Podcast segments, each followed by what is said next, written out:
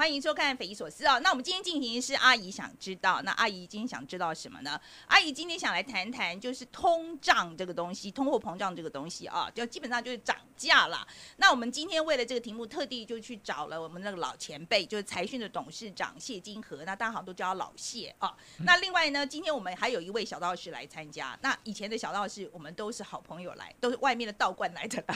今天这个是我们自己家养的，OK，homegrown，OK。来，我再介绍一下今天的这个初体验。大家好，我是陆董。对，他是陆董这样子。来，其实这是他艺名了哈，他本他本名不是叫陆董这样，为什么叫陆董？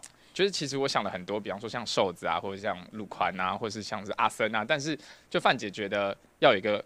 我个人是喜欢比较霸气的名字，但范姐很明显觉得要霸气而且要在地，所以她觉得啊什么什么董就叫陆，那你就叫陆董吧。我说嗯 OK 好，你叫陆董。对，大家请多指教。对，因为其实陆董的名字有一点，其实有一点我硬塞给他的，因为我真的觉得这个年纪啊要多一点狼性这样子，那将来立志要当董事长好吗？好，希望可以。对对，我希望说多叫你几次以后，以后真真变成董事长。OK。好，那今天我们要讲的是这个涨价这个东西嘛，哈，呃，我说实在，我代表中老年人好了，我其实看到涨价这个事情，我其实蛮紧张的，因为我就退休金就是存这么多钱，那现在东西一直涨，我就会觉得我好像存的不够。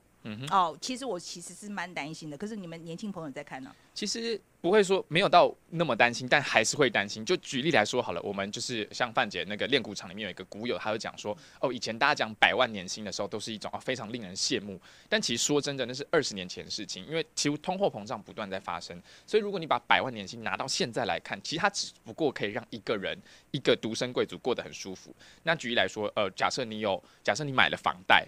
那甚至是你可能养了小孩，这全部都是钱，就是所有的东西。那你的可支配所得，在已经本来就没有很多的情况之下，又要碰到现在七八九趴的通货膨胀，这很可怕。这意思只说，如果你今年加薪没有加八九趴，实际上你的实质薪资就是倒退的。所以年轻人当然会不会忧虑？当然会忧虑，因为这个房子是他们第一套房子，那他们的现在工作也是第一份工作，他们薪水可不可能赶上？这件事情是真的是蛮让会让人担心的。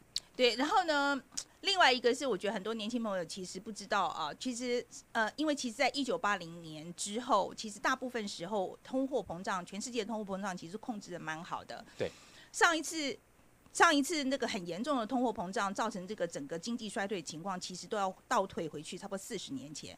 那一次发生什么状况呢？就是通货膨胀开始之后，结果呢，就政府没有很快的把它打压下去，结果。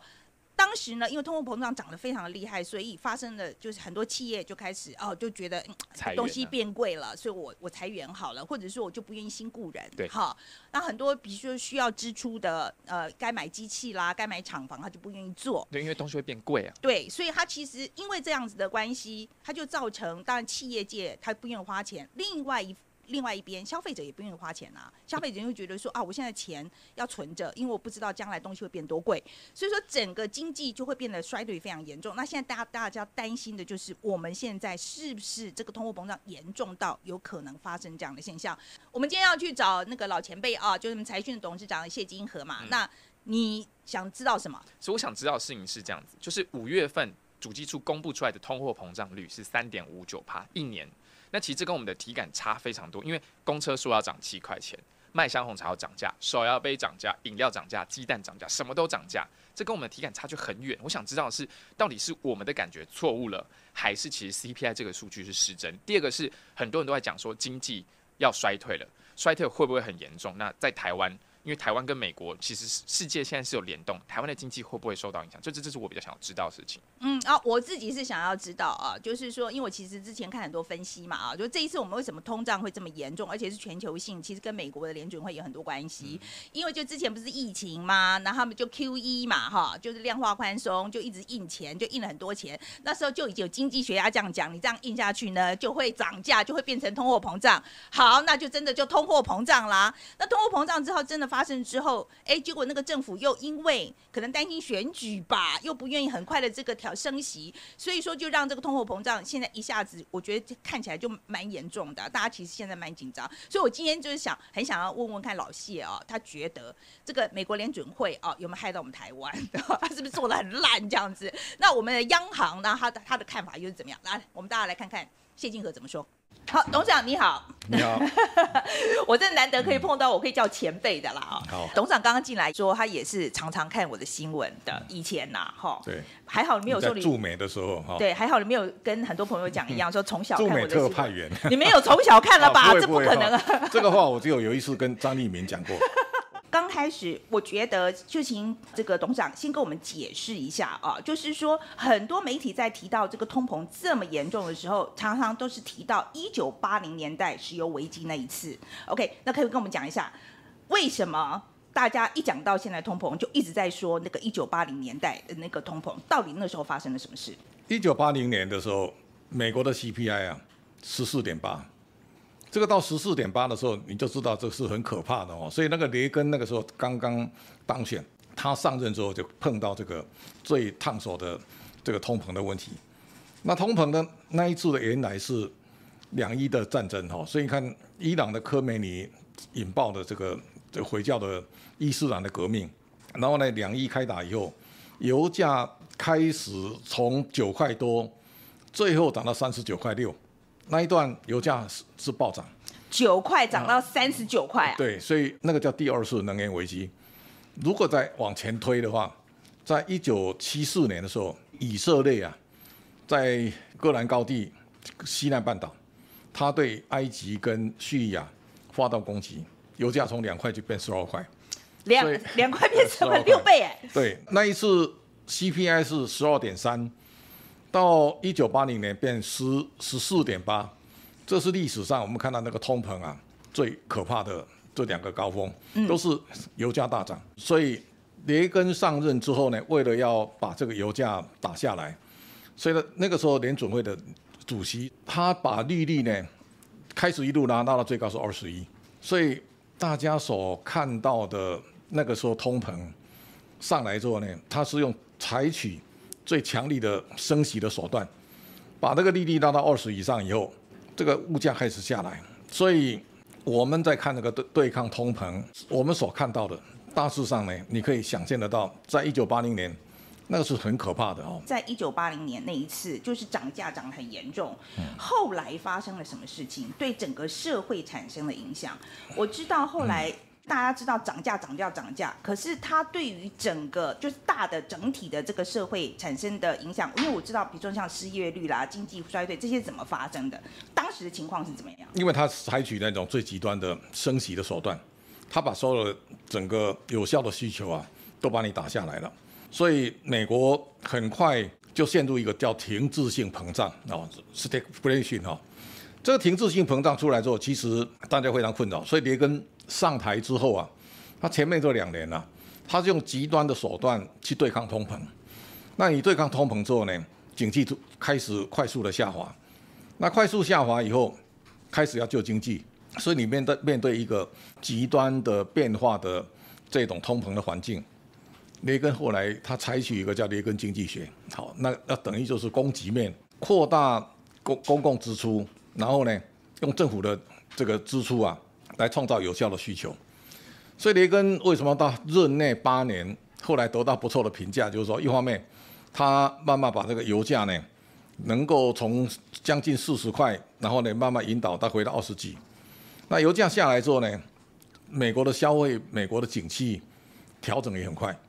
所以雷根在执政的八年，他从最坏到让大家渐入佳境。所以雷根的声望一直非常高嘛，哈。所以你如果看美国历任总统当中啊，雷根得到的评价是高的，哈。我觉得除了账面上这样涨之外，我们为什么一定要打这个物价呢？我们只要把薪资也调起来不就好了吗？所有的通膨是这样的，就是说，今天你看到在过去这三十年，物价是非常平稳的。这当中有一个很重要的元素，也就是说，从一九九零年之后呢，全世界找到一个廉价的生产基地是中国。中国人非常有效率，所以在任何东西只要在中国生产，那个东西啊就会变得非常便宜。这个三十年中国的红利呢，慢慢慢它就走到尽头了。所以我我记得在一九九零年的时候，郭台铭到龙华建厂，我去看他的工厂，我当时特别问啊，我说你工资一个人多少钱？那个是三百到三百五，现在你想想，现在已经七千到七千五了哦。所以那个那个薪资啊是大要升。你看得到，你当时在中国大陆这个土地批租啊，几乎不要钱。现在中国房地产是非常贵的啊，所以那个生产要素啊有很大的改变了。好，那现在你要知道，在这一年当中，它最大的变化是什么？油价大涨，因为俄乌战争，在新冠疫情爆发之后呢，油价大概在二三十，石油从三十块左右一路到一百三十几，这种拉升啊，就告诉大家，油价一上涨之后呢，第一个通膨已经刹不住车了，另外一个呢。中国已经不再是廉价的生产基地，它能够有效帮大家控制成本的力道呢减弱，因为它现在也所有东西也都在涨价。那第三个，能源价格暴涨以后呢，你看它从天然气再到粮食，再到所有的贵金属，这个一涨以后啊，你看它 C R P 的指数啊，最低是一百七十六，最高现在涨到三百二十九。那 C R P 涨的时候，就大家你所看到，你你每天生活。都看到物价在上涨，这个情况对美国来讲感受最强烈。所以我们现在回头看历年来的这种 CPI 的上涨，其实油价大涨都是最主要原因。所以拜登这一次为什么到沙特阿拉伯，他也希望说能够对石油的供供给量啊有效提升啊。那后头我我相信可能页岩油也要加快马加鞭，能够增加供给。如果油价下不来，那通膨就很难降温了。那你现在看到，如果用美国的例子，油价你涨这么高以后，你开一趟车，你的开销就会增加很多。你到超市去买东西的时候，那个物价一上来，你会遵节开支嘛？因为你的实质所得并没有有效的上升。但是你说我一直把薪水加上去，这个你总有个极限嘛。所以现在到了这个通膨来了以后啊，每一个国家。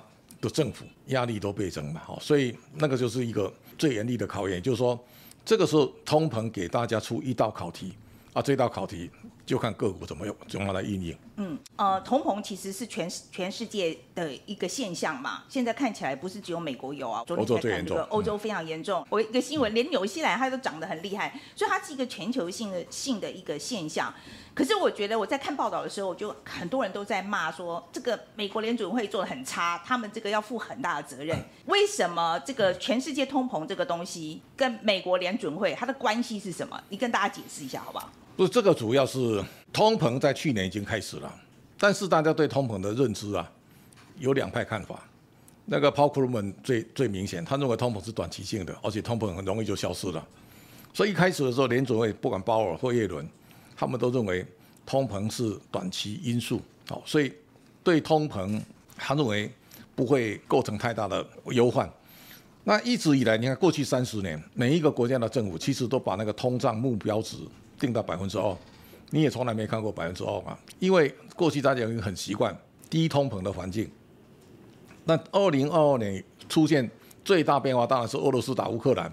这个一打下去之后呢，因为粮食价格暴涨，所有的贵金属都大涨，然后油价一发不可收拾，所以这个时候你本来有可能是一个短期因素，因为俄乌战争呢，它变成把结构都破坏掉了，破坏掉以后呢，现在也就没办法了。本来联准会认为我可以采取一个比较这个缓慢式、渐进式的升息，一看到通膨压不下来，只好开始采取强力升息的手段，所以从两码、两码、三码这样一路加。这个就告诉大家说，第一个，通膨过去这三十年，其实它在我们周边都没有发生。现在通膨这个来了以后呢，它来势汹汹啊，来势汹汹。你为了对抗通膨，你只要采取最强力的手段来压制通膨。所以联准会的升息是这样出来的。也就是说，到底这个联准会有没有犯错？他有看错啊，但是这个对站在那个位置的人，他也不能说大家都认为哦这个。通膨一定会来，那个没有必然的结果，但是他没有把俄乌战争所带来的这种效应啊，因为这个是谁没想到的事啊，所以后面的通膨本来可能是一个良性的，它最后变成一个恶性，这个时候联储会它当然一定会采取强力手段不可，所以那个很难去论断到底谁对谁错，但美国看错也很多啊，所以这次我看克罗曼也认为跌破眼镜啊，因为他认为通膨不可能发生啊，现在就发生了，嗯。呃，我要再回去一点啊，我们再讲到就是说，呃，我觉得很多人在说这一波通膨为什么会这么严重，其实跟美国不停的发钱，就是 Q E 这个事情，其实是有关系的。这个跟我们大家解释一下好不好？基本上来讲，这个也跟疫情的爆发有关哈。也就是说，两千零二十年一月二十三号武汉封城以后，整个 COVID-19 的疫情席卷全世界。到三月的时候呢，美国到欧洲啊全面爆发，所以美国一看情况不妙了，因为这个是一个人类有史以来从来没看过的这种景象啊，所以美国开始就把利率从二点五一口气啊，它是马上降到零到零点二五，它用最极端的降息的方式呢来挽救经济，因为全世界都封城了，你每天看到都坏消息啊，除了降息之外呢，美各国政府都印很多钱呐，为什么？美国联准会原来的资产负债表大概两兆四，最后到去年底八点九六兆。你从两兆到八点九六兆，你就知道美国不断的花债去买债，不断的从市场上去放钱。那因为大家在不知不觉当中一下放太多钱了，所以你你可以想象到那两三年的当中啊，理论上世界的需求没有那么强大。但是因为钱太多了，所以它也造成金融资产、股票、债券价格大幅的飙涨。现在一看通膨来了以后呢，因为外面钱太多了，所以要赶快收钱啊。但你收钱的速度没那么快啊，这个就有时间的差距嘛，哦。嗯。所以这一次它一定先升息，升息利率升上去再看一看，然后呢，最后一定会收表，要把这个市场上过度的游资啊，把它收回来。那通常来讲，政府的决策啊，没有民间那么快，所以它通常来讲，它一个动作出来之后呢，它有时间上的落差，所以等到放钱的时候呢，这个景气已经上来，还在放钱啊。现在景气下来之后呢，它手表还没开始哎，对不对？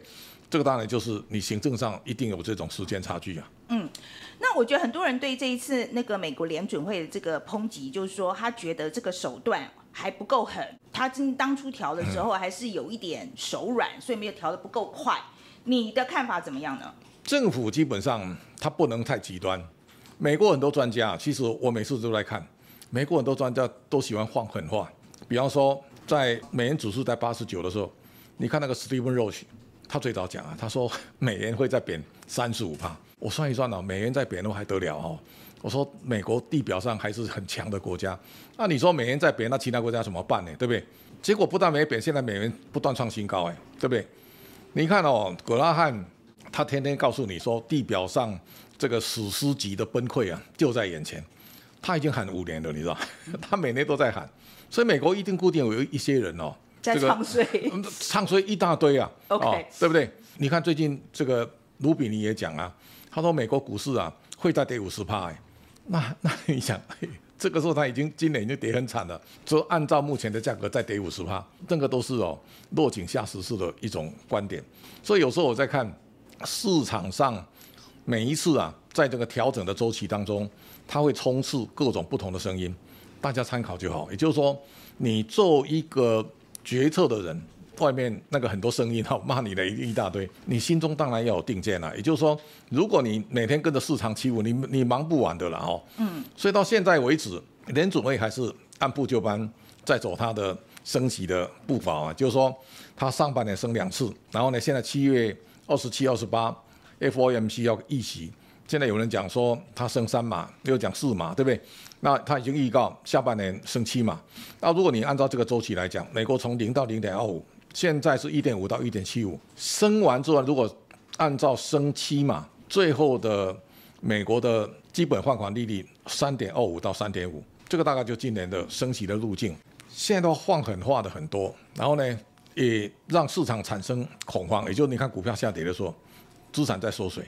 这个资产缩水以后，它其实它是在消弭市场预期，也就是说，大家认为通膨严重，那我现在把利率拉高，然后呢？把钱收收回来，市场开始产生悲观的情绪。这个悲观的情绪呢，到七月上旬，我们看到几个变化，就是说市场最敏感的指标其实是美元。为什么美元很重要呢？你对未来前景悲观的时候，你第一个一定先卖股票。卖了股票之后呢，我债券也卖了。那我的股跟债卖掉以后呢，我一定变现金。那现金怎么办呢？现金我找一个最稳健的标的买美金，买了美元以后呢，美元的需求强大，美元指数会一直往上走高。所以这一轮呢、美元指数最高一零九点二九四，在七月十四号那一天，我最近跟很多人讲，我说你知道美元涨到最高点那一刹那，股票跟债券大概就会稳下来，因为美元到最高的时候呢，那个资金开始会回到股跟债的市场，这个时候呢，股票的杀戮啊会告一段落。所以最近大家看美国美国股市又开始反弹了，因为第一个大家看到农产品价格都跌三十趴以上的，然后小麦、玉米、黄豆。第二个呢，贵金属都跌三四十趴，那个锡大概跌了四十几趴。所以换句话说，大家看到六月的 CPI 到九点一，那是很可怕的。但是市场对七月 CPI 认为会有效的下来，下来之后呢，我想这个时候市场它重新开始在修正。中国有二十大，美国有其中选举，台湾有选举啊，所以市场上一定赶快要利用到七八月的这一段时间，让通膨的降温。好，那现在问题是经济，就是我们刚刚讲到，就是说像软着陆，你觉得现在的可能性怎么样？第一个，美国的调整是很快的哦。美国现在我用一一度把你升息，我升到五也没关系啊，你经济会下来。但是如果下来之后，我要救你也很容易啊，我只要把利率再往下拉，你就很容易就起来了。所以这种叫做调控。所以你只要企业的体制好，这种所谓硬着陆、软着陆，你要去改变它很容易。所以为什么讲？你看在新冠疫情来之后呢，利率到了零之后，那么所有人大家都欣欣向荣啊。好，所以利率是一个很敏感的指标，它既然能够升，它也可以降。等到我看到陷入这个衰退，我我我把利率往下拉低，你很容易就就就起来了。所以我认为硬着陆、软着陆啊，关键是在这里哦。所以美国不怕造成经济衰退，因为经济衰退要重新调整容易。你看最近美国的调整为什么它非常可取？你去看那个 Target 的，或者是看到沃尔玛了，它等于把那个存货啊拿出来倒，哎，对不对啊？这种倒，它把那倒销存存货该库存调整，它比谁速度都快啊，对不对？这种快叫效率啊，所以你调整力会比别人强嘛。所以我相信这一次因为升息所造成的经济的下滑，到现在为止，我认为美国要要到衰退还是有点难。所以最近你看到美国的非农就业啦，这个失业率啦，其实都很低啊。这个也告诉你，美国的底蕴还是很深的。中国最喜欢笑美国啊，我说你比下去你就知道你有多差，这个差别在这里啊。好，那我觉得现在我们来看看台湾的部分好了啦，哈。最近主计处有说嘛，我们全年通膨有百分之三点一一，我觉得跟其他国家的数字好像差蛮多的。你觉得这个数字有没有反映真实的情况？这个数字基本上它跟取样有关，我们这个几个样本数太小了哈。台湾有一个很大的麻烦，就是台湾的 CPI 到五月三点五九，台湾 PPI 啊十三点七啊。台湾跟中国大陆都有一个同样的状况，就是说你管住物价啊、大陆上个月只有二点五元，那它去年十月是 CPI 一点五，PPI 多少十三点五，那我们现在呢三点五九十三点七，我们剪刀差是十二的啊，十二代表什么意思呢？政府在终端物价它有很多控管，所以你不要讲，我说这个就是现在政府的苦衷嘛，哈，大陆也是一样啊。那你控管以后，你你只要看你的 PPI PPI 是政府不会管的，哎，你很难管制嘛，哦，所以那个你看 PPI 都到十几以后，大概知道这中间的落差。嗯，所以我最近我也跟沈沈荣金副院长讲，我说台湾其实要把那个弹性拉大。第一个，央行不能对利率一直控管，不敢调升利利率。我说你搞久的时候，台湾就一潭死水，这个是不能的。第二个，物价该该调整，你要去做调整，有它可以涨可以跌嘛哈，但是你不能控管的太严。包括这一次电价，电价最简单了，很多人在骂。那我说台湾的电价已经是世界最低的国家之一了，我们真的非常低啊！你如果欧洲那个比上张安平讲说欧洲一度十块六，我们两块多，那当然你知道，如果电价你一直动涨，电价动涨，你知道台电跟中油一年都会亏超过一千亿以上。这一千亿谁亏呢？一千亿是全民买单的，因为中油跟台电之一百趴都是国有啊。那这个时候呢，你为什么要调整？那一天台电董事长曾文生跟我讲，他说现在的成本是电价的一一点五倍啊，所以政府有很大的压力嘛。啊，你不涨不涨怎么办呢？不涨让用电大户占尽便宜。比方说台积电这次涨电价，它大概一年增加四十亿的支出，这种四十亿啊，本来就应该台积电要付嘛。那你如果电价你动涨，这四十亿等于是老百姓全民帮台积电付这个钱，这个不公平啊！所以我觉得未来面对这种通膨加大或它的弹性加大，台湾在未来的决策上啊，其实应该要更大方一点，把弹性弄大。你不能把自己的这个政府去承受所有物价上涨的压力，然后呢，你到有一天如果你顶不住以后，你释放出来，那那就是像气球爆掉一样，那有非常可怕的后坐力啊。嗯，我们刚刚才讲到，就是说，你说你觉得我们的 CPI 其实没有很准，对不对？我听你的意思，因为它那个太少了。台湾现在三点多七就可能不止啊。你看到新加坡上个月是五点七五，韩国呢六六以上哦。那这个这个就每一个国家其实它结构都不太一样。你像日本现在零点多而已，那日本因为它三十年都通过紧缩了，所以日本这次的对策，它它也跟别的国家不一样，因为别的国家已经通膨已经 在燃眉之急了，日本是三十年想要把它搞成通膨都不会来啊。现在终于有这个机会了，所以那个日本银行那个黑田东彦讲，他说我乐观其成啊，我让日元贬值，我就不复盘了。他这次就让日日本重新释放奔驰一式啊！那我想这个是每一个国家都有它历史背景跟它不同的对策啊。嗯，CPI 这个数字你觉得是不够精准啦？没有没有反映这次的状况。我们三趴都其实太少，太少了。你觉得这个是不值的？好，那我今天我是消费者，我现在看 CPI 不准，PPI 我觉得也不能只看 PPI 嘛，对不对？好，那所以我现在如果要判断现在我们台湾的通膨的话，我要看什么？通膨现在很多指标啊，你到菜像最近鸡蛋又涨价了，对不对？那你每天去吃早餐，豆浆店有没有涨？你到那个全年去买东西，你看那个那那个牛奶一瓶多少钱？以前多少钱啊？你一比大概就知道了嘛。这个叫做通膨嘛。你每天面对就是叫 CPI 啊。所以说我妈讲的那个最准啊，对不对？蛋又涨两块，是啊，对不对？鸡又涨五块，你觉得这种最准？是啊。哦，OK，好，那我觉得。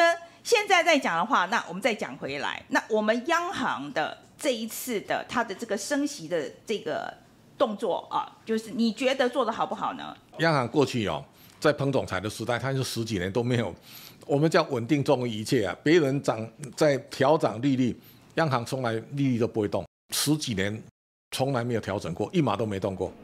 所以到三月的时候呢，我们终于升了，升一码，对不对？这一次七月又央行开理事会了。我在看央行到底怎么升啊，所以我最近跟很多人讨论啊，他说升零点二，我说哎最好两码了，我说你一码哦，大家没什么感觉了，你这一次美国已经升那么多了，如果你那个台湾现在一点多哦，那你跟美国那个利差拉太大哦，新台币一定会超过三十，所以就是最后央行决定要保保汇率还是要保利率。这个你要面临抉择嘛？那那这个时候央行的你觉得会怎么样？你觉得它会保汇率还是保利率？基本上台币到三十啊，现在我们我们最次到二十九点九六嘛，哈，因为韩元是贬太多了，所以台台湾这一次我觉得，如果台币你破了三十，那后面问题会更多啊。那我我觉得。央行这一次可以适当的，你最起码应该升息一码。那我这次在搜索为了这个题目在搜的时候，我就发现，我觉得在美国其实蛮明显的，因为通膨的东西呢，他执政党就不愿意谈，因为他觉得会砍到他的票。嗯，OK，你觉得我们台湾有没有这个现象？我自己在看的时候，我也觉得，我觉得我们台湾在在通膨这个议题上面。我跟我的，比如说我们在社群上、网络上跟朋友们在谈的时候，我觉得他们非常的担心。嗯。可是我觉得媒体没有反映这个忧虑。我有这，我在想，是不是也跟也跟台湾的政治氛围有关系？也不见得。一个，嗯，第一个通膨是一个跳动的了哈。就通膨这个路径出来以后呢，其实就看政府怎么去面对它嘛。另外一个角度就是说，通膨的路径会一有没有到？不可收拾，好，如果你我的可以控制得了，你比方说，美国现在尽一切最大可能，一定要把油价引导下来。那这个就是说，我们现在没有办法再像过去三十年这个全世界通缩、然后低物价的环境，那个已经过去了。那未来的通膨就物价维持一个相对的高档，这个是政府要面对的。再来呢，像最近我一直鼓励台湾要把那个薪资的结构拉高。为什么拉高呢？因为台湾自己的经济表现非常好，你让实质所得拉高，拉高以后呢，你的可支配所得呢能够赢过通膨的这种增加率。那我想这个对社会稳定是有帮助的。对，可是我觉得薪资一增加的时候，不是通通膨会更加剧吗？你一个是良性循环还是恶性循环？台湾这些年，第一个我们薪资以前过去一直偏低，那未来我相信你一定要把过去偏低的薪资结构调整回来。那薪资偏低，关键在哪里？就是说台湾这三十年，台湾都没有投资自己，我们投资都投中国，所以厂商企业这三十年所有的投资，你你的投资在中国的时候，你台湾就没有创造就业，没有办法创造就业，你的失业多，你就根本没有办法把薪资拉拉上去。好，这三年台商回台投资有带动的新的效应，我认为这一些年企业的整个实力已经跟过去完全不一样。你知道，我们以前在二零一九年以前，上市公司跟上柜公司，我们一年最大获利大概两兆附近。去年多少呢？四点二九八兆。今年我相信还是会超过四兆。换句话说，这个企业获利单单在资本市场，你的获利已经比二零一九年之前都成长一倍了。那获利成长一倍呢？一一方面，你除了分配给董监事以外，你要分享你的股东，股东以外呢，当然员工。那这个时候你我可以把企业创造更大的饼，然后呢，让员工一起来分享。台湾其实有这个实力了。嗯我们接下来谈一些时事相关的题目好了哈，就是最近这个国安基金的事情了。可是我看你写的文章好像说这个国安基金是被这个外资吃豆腐，这个万事护盘真的是护心酸的嘛？你真的觉得是这样？国安基金这一次破一万四，宣布护盘。其实他选这个点也没有错了，也就是说，市场上在最悲观的时候，国安基金表一个态，我相信他根本没买到什么，因为他从宣布之后那个就上去了啊，到现在股价没有下来嘛哦，所以你看上一回，二零二零年的三月那一天股票掉到八千五百二十三点，国安基金宣布复盘，第二天已经涨五百七了，那天他根本没有买啊，没有买以后从此就一路这样上去了。所以基本上，国安基金在这个动作啊，它只有安抚人心，哈、所以基本上他也没有花什么钱买嘛，哈，所以我想市场上维持一个不要让市场过度的悲观，这也是好事啊。为什么？当市场最悲观的时候，很多人，我我身边有朋友讲说，哦，台股啊，这次啊会掉到一万点以下，九千五，也有人讲一万二啊。那我说，台湾底子是不错的。我们现在以以去年的跟今年的获利啊，台湾其实那个殖利非常高，而且竞争力也强。当市场上信心受到创伤，政府这个地方你你表一个态，我想也无妨，因为你没有牵涉到实际，他没有拿千军万马的银弹去挡嘛哦，他只告诉你说，哎，我要护盘，这个是市场就开始产生一个比较稳定的力量，我想也未尝不可。我的感想法就是说，政府在资本市场干预越少越好。我我对国安基金进场护盘，我都认为不需要。为什么？如果你的市场够强，你不护盘它也不会跌嘛。哦，但你你如果市场真的很差，你护盘也没用嘛。所以这个就是说，台湾在这个回合，我们从一万八跌到一万四，那一万四能够在这边调整。当然，台积电很重要嘛，所以那复盘就是说，你看外资也杀了很多台积电啊，那杀完台积电现在又回五百了，对不对？那这个时候就是最后基本面会主导股价，那复盘只是市场上你把你的情绪稍微做一个调整。我在看国安基金的时候，我就有两个问题啊，因为我在美国待这么久，第一个我真的觉得非常违反自由市场机制，好，这个是第一个。啊，第二个说实在，就像你讲的，啊，到底能救多少？我说实在，杯水车薪，感觉上也没什么太大用处。那你觉得在台湾的情况，有可能不要用这样子的方式吗？能够不要，当然最好不要。两千年的三月跟这一次，国安基金基本上没有买什么啊，对不对？但是你关键点上出手，你会得到安抚人心的效果，也不算他错。只能这样讲。OK，好吧，我我是觉得 投资大众，你进来买的时候就应该要有损失的心理准备。为什么需要我我在安想，因为抚呢？这个这个市场就是说，因为后来交易所董事来问我，我说不用护盘，我说台湾很强，哦，那但他们就说这个时候市场下跌的时候，政府可能有压力嘛，所以他就表态一下说我要护盘。那其实你看，他从宣布之后股价第二天就上去了，他也没买到什么啊，对不对？OK，所以听起来我觉得国安基金好像不是护盘嘛，它是护政府的盘，感觉上。没有还好了，我想这次台股跌的不算多。嗯那我们谈一谈那个，就是说这一次升息哈，然后呃，还有这个就是中国这个烂尾楼这个事情，呃。烂尾楼这个东西，我觉得就像你刚刚讲的，它其实就是把问题盖起来，所以现在可能慢慢在爆出来了。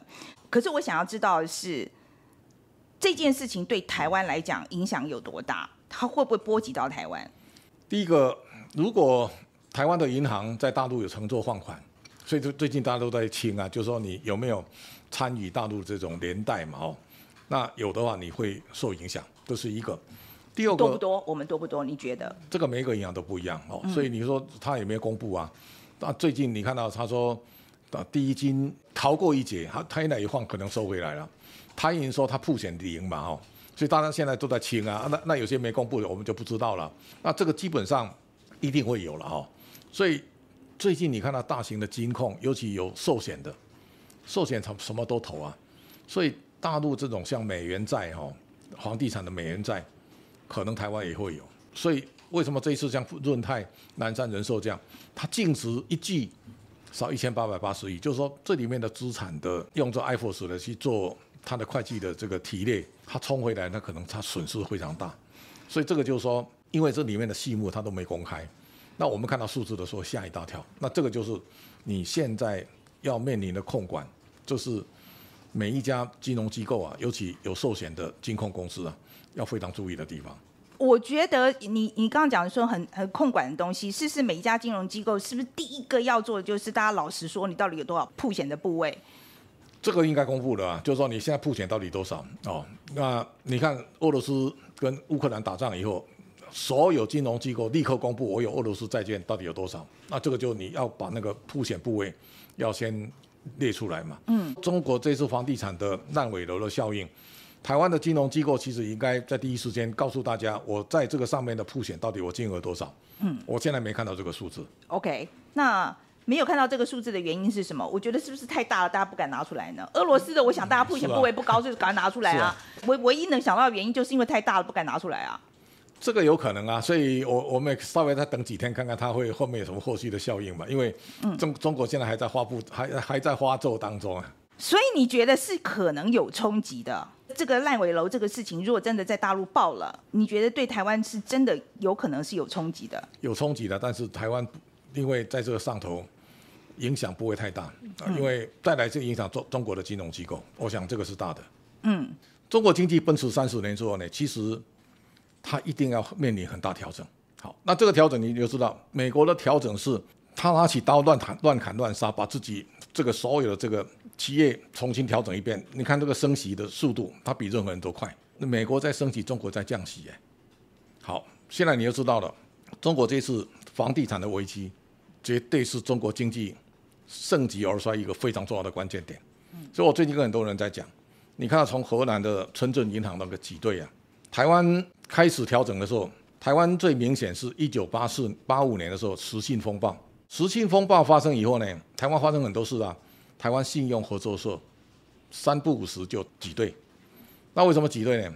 台湾经济在经过一个疯狂扩张扩张以后，大家这种杠杆太大了，太大太大以后呢，它会一直调整，调整到一九九零、九七、九八年，大部分的房地产公司都都都倒闭了。中国现在的调整正要开始。好，那我们大家可以看到，在这一次调整当中，比方说你你你的企业，你发现你身上有烂烂仓。你谁能够割得快，你复原就会快啊。中国这一次跟美国相反，美国知道问题所在，它是快刀斩乱麻。中国是身上长烂疮，它用贴膏药的方式把所有的问题都掩盖住啊。这个掩盖住呢，你将来问题会无限的延伸。所以这这一次也是一个地表上经济势力重组一个非常重要的关键时刻。我们用恒大例子来讲，恒大现在表列负债一点九六兆人民币，美元债呢三千亿美元。这个恒大的高利贷那个理财产品一兆，啊，你把那个加起来到四兆，四兆恒大现在外面股票上市的这个股票的价值，它三家都停牌了，四家要卖掉一家，恒大物业在恒大汽车，三家加起来八百多亿港币，你想想，我负债四兆，啊，我我我的现在卖掉了，只能卖八百多亿，全部卖掉哎。那你想这个叫资不抵债？资不抵债其实老早你已经倒了，你已经死了。这一种公司啊，正常情况应该要清盘，但是没有人敢清，所以你就银行的贷款就留住啊，留着以后呢，你它虽生有死啊。这种情况从恒大开始到世贸到融创、花样年哦，这个佳兆业，你一大堆一大串都已经死了，死了以后呢，现在好了，你借给他的银行。那一块就像那个融，这个原来的华融集团那个赖小民，他现在枪毙了。华融最后倒掉的时候呢，他背负的债务是一兆七千九百亿人民币，最后一定是国家承担啊。那你现在想，那是恒大这样，他把原来在中国捞到的钱，他拿到境外，啊，放在中国呢，全部都负债。啊，现在你买你房子的人，我缴的贷款，我头期款一直交，啊，你盖房子，现在房子没盖了。当发现我 我的房子烂尾楼以后，他一到银行去追钱啊，发现你你你原来交的钱都不见了，现在你不知道找谁算账啊？嗯，这个纠纷啊，就你就没完没了。所以中国现在所承受的压力呢，是三十年的奔驰跟繁荣以后呢，你的水位下降以后，你你要面对泡沫调整，我相信那个是非常巨大的工程。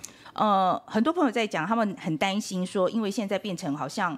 就变成巨头的情况啊，就台湾的这个通路上面就剩下就这这几家了啦哈。那很多人就担心说，他们两个人讲好的时候，是不是就更容易涨价？你觉得真的有可能发生吗？这个联合涨价机会很小了，因为每一家现在到大型超商啊，为什么外外商要卖掉台湾？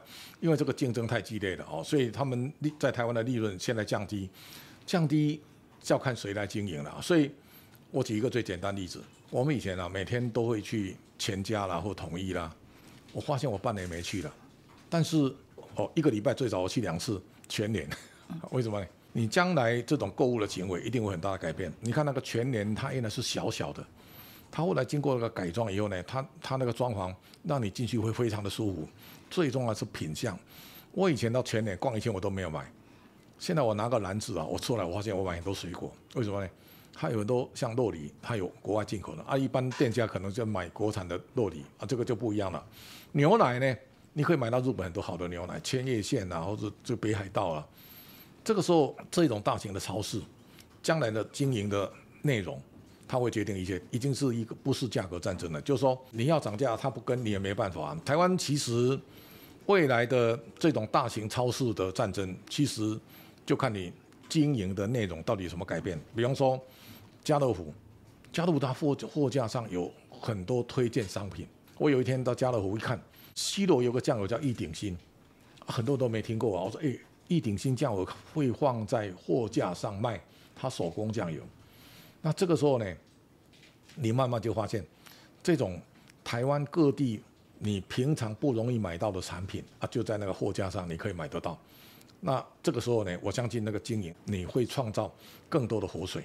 这个也是未来大型超商在走到竞争极致以后呢，我认为要区隔化的经营。未来的大型的卖场，我相信它不会走到价格竞争，但是呢，区隔化的经营会成为未来的主流。我比较担心的是，很多的外国厂商现在退出去之后，我觉得一个当然是我觉得跟国际接轨会差一点。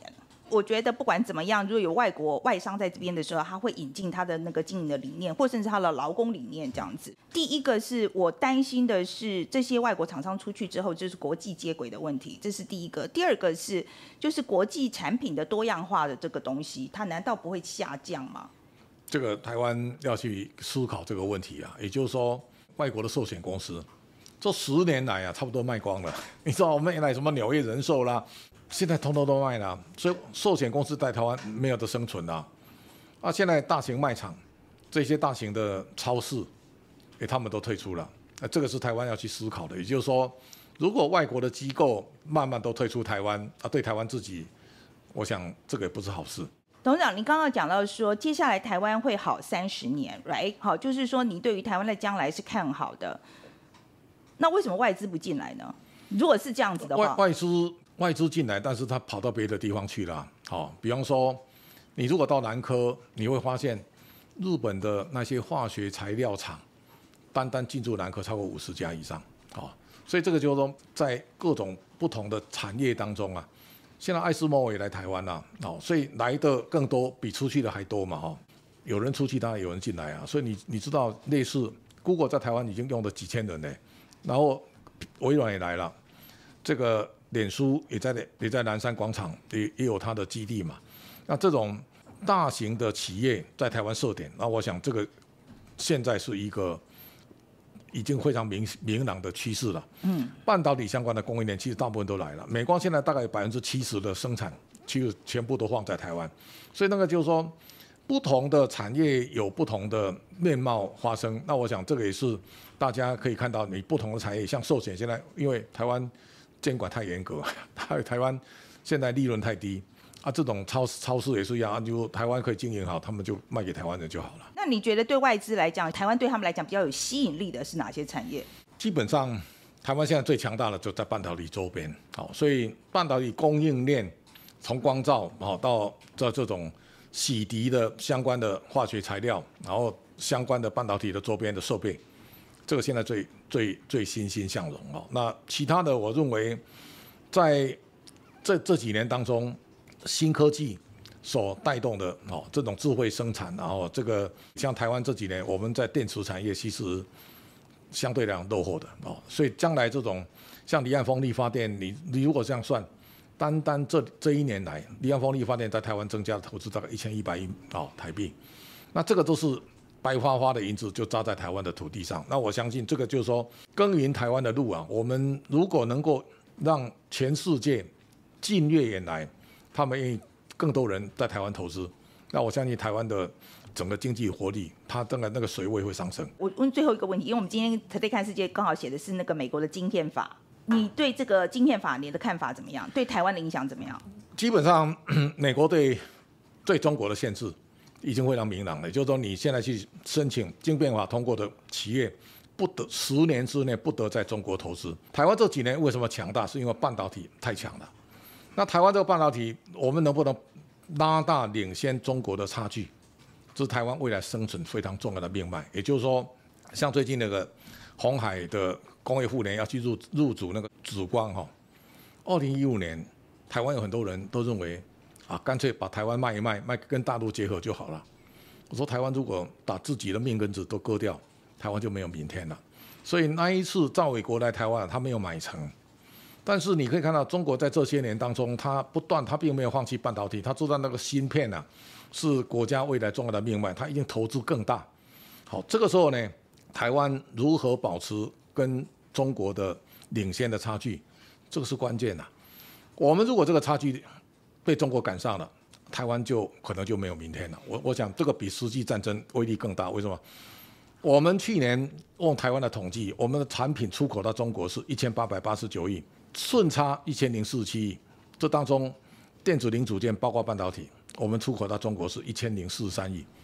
你如果这样算的时候，你我们跟大陆的顺差是一千零四十七亿，台湾去年的顺差是六百八十二点六百五十二点八。如果这一千亿不见了，台湾马上变逆差啊！为什么我们可以保持这个？你就知道，这个柯文哲最喜欢讲啊啊，干脆两岸就贸易停止啊。你知道现在谁谁需要谁？是大陆需要台湾，不是台湾需要中国哎。如果他不需要你，那你就惨了。为什么？什么莲雾啦、凤梨啦，什么，他有替代性，你就台湾就死了。但是这个时候呢，他非要你不可，所以他依靠你远大于你依靠他。对，可是这次美国晶片法法这个事情，就是我们知道他是要抑制中国嘛。那对于台湾来讲，表面上看起来应该是有帮助啦。可是我我觉得最终来讲，美国是要发展自己的晶片业嘛。跟台湾难道不会产生竞争的这个结果？台湾的张忠谋经常讲，两边生产优势不一样哈。还有一个台湾人在半导体相关的，他的细腻度，这个美国也跟不上啊。你知道，Intel 那个哈吉尔辛格，他是动作一大堆啊，不断在搞。经过三十年之后，他差台积电差很远呢，三星也差很远了。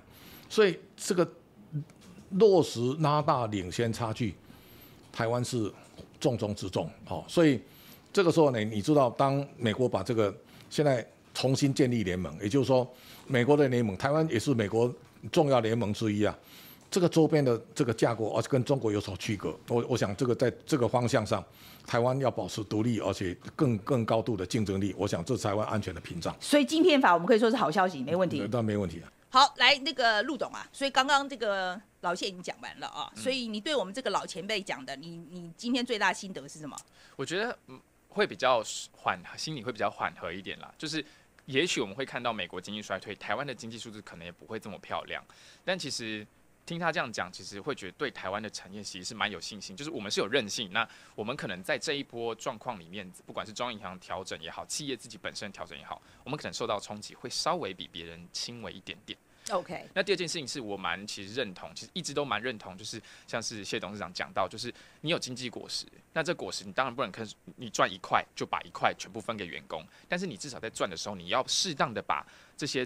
经济的成长的果实分透过薪资的方式分享给员工，因为其实这对整个经济循环来说是好事嘛，就是你赚到的钱大家都有分到，那其实这个它会创造一个正向循环，这个是我另外一个 take away。OK，我觉得你这个第二个 take away 呢，呃，我现在我也算是你老板，这样子好像要在跟我讲什么事情的样子。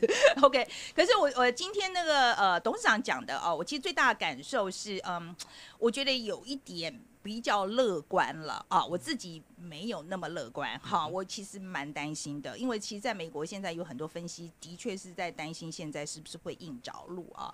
然后呃，在台湾央行的立场来讲，我觉得的确是难做了哈。那你如果升息升太快，真的大家受不了；但是你如果不升的话，这个其实也不行的啦，因为跟美国的这个利差呃越来越远，这个也是一个很大的问题。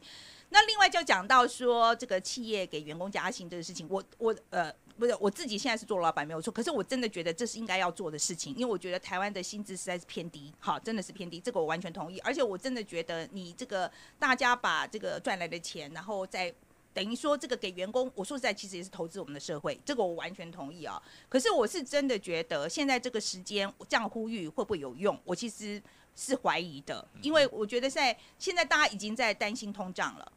那你今天在这个情况之下，你还要跟老板讲说去给员工加薪，我觉得这个是困难的，因为说实在，像我自己现在，我就会开始想说，接下来景气是不是会不好？那我是不是要省着点花？所以像那个后置跟我讲说要买机器的时候，我听了就很烦。OK，所以我就说这个是很难免的啦，哈。所以我希望说，当然呃，我真的非常希望情势是像那个那个董事长所讲的那样的发展，那大家都比较开心。不过今天呢，呃，非常。谢谢大家哈，听到现在，然后我也希望大家来给我们一点回馈，然后告诉我们说，我们今我们改了一点这个方式啊，呃，就当然我们我为什么找陆董来，就是因为我希望也有年轻朋友的想法，然后也请大家来告诉我们，我们讨论这些议题会不会呃太困难了呢，或者是说太不接地气啊，都欢迎大家来跟我们多聊聊这样子。好，那今天就讲到这里了，谢谢大家，拜拜。